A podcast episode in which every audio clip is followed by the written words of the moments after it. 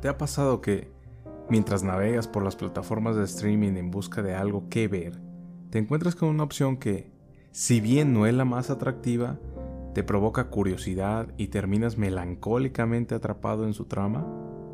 Pues eso me pasó con Cuatro bodas y un funeral. Una película de principios de los años 90, británica y romántica sobre un grupo de amigos solteros que van de boda en boda y asisten a un funeral dirigida por Mike Newell, quien también dirigió Harry Potter y el Cáliz de Fuego, El Príncipe de Persia, Las Arenas del Tiempo, La Sonrisa de Mona Lisa, entre otras. La película es entretenida, divertida, alegre y muy real.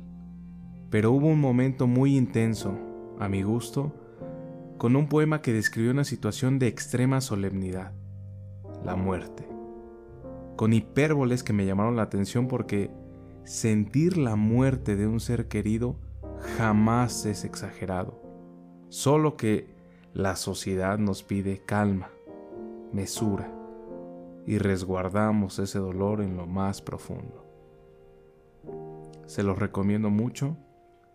El poema se llama Blues para el funeral, de W. H. Oden.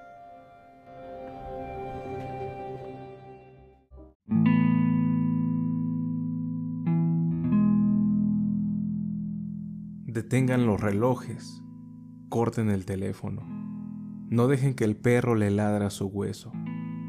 Silencien los pianos y con un tambor sordo saquen el féretro. Que pasen los dolientes. Que los aviones circulen sollozando y escribiendo en el cielo el mensaje de que está muerto. Que las palomas lleven crespones de luto. Que los policías se pongan guantes negros él era mi norte, mi sur, mi este y mi oeste, mi semana de trabajo y mi domingo de descanso, mi mediodía, mi medianoche, y mi palabra y mi canto. Creí que el amor duraría para siempre. Me equivoqué. Ya no quiero a las estrellas, apáguenlas todas. Empaquen la luna y desmantelen el sol vacíen el océano y corten los bosques. Ya nada puede darme algo bueno.